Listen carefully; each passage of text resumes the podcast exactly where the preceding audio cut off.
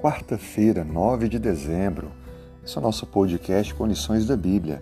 O nosso tema de hoje, trabalho e espiritualidade. Não importa qual seja a área de atuação, todos nós manifestamos ou não a nossa espiritualidade através do trabalho.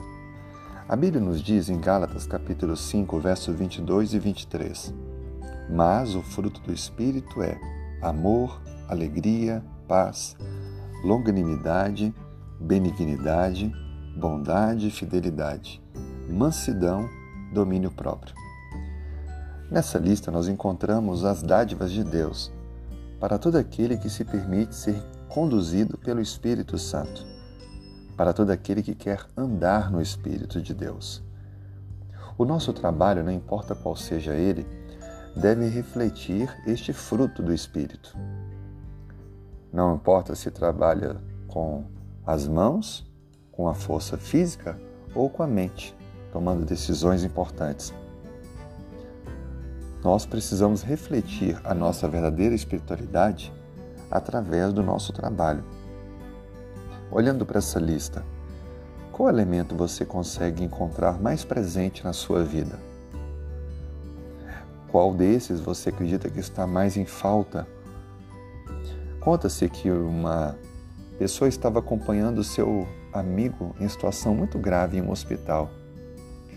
E durante a noite, os dias, enquanto ele acompanhava o seu amigo, viu que enfermeiros entravam, saíam no quarto, dando toda atenção e carinho, cuidando da melhor forma possível daquele paciente que já tinha pouco tempo de vida.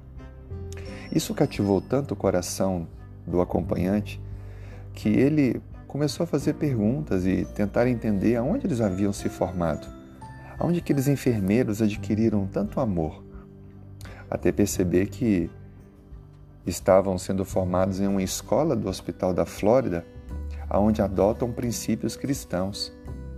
Isso cativou tanto ali aquele acompanhante que posteriormente ele fez uma doação de uma grande soma de dinheiro para aquela faculdade, reconhecendo que ali se formavam verdadeiros enfermeiros com amor pelos seus pacientes.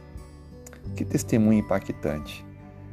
A postura de vida, a maneira como exercemos o trabalho, pode dignificar e atrair a atenção das pessoas.